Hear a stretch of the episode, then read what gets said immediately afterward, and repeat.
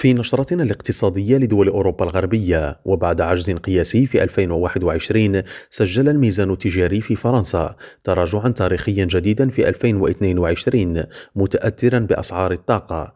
في حين سجلت الخدمات فائضا غير مسبوق بفضل قطاعي السياحة والنقل. وقال وزير التجارة الخارجية الفرنسي أوليفييه بيشت نحن للأسف مستمرون في نهج السنوات الماضية وذلك خلال مؤتمر صحفي عرض خلاله تضاعف العجز التجاري إلى 164 مليار يورو مقابل رقم قياسي سابق عند 84.7 مليارا في 2021 وتسجل فرنسا عجزا تجاريا مزمنا منذ 20 عاما مع بقية العالم حيث يعود آخر فائض تجاري إلى العام 2002 وفقا لأرقام المعهد الوطني للإحصاء والدراسات الدولية. إلى البرتغال يتوقع منعش العقارات حدوث انكماش في مبيعات العقار المعد للسكن والتحكم في ارتفاع الأسعار خلال الأشهر الثلاثة المقبلة حسب ما أفاد به بحث حول العقارات الاستثمارية أجرته Confidencial Imobiliário والرابطة البرتغالية للمنعشين والمستثمرين في مجال العقار. إبراهيم الجمالي ريم راديو بروكسل.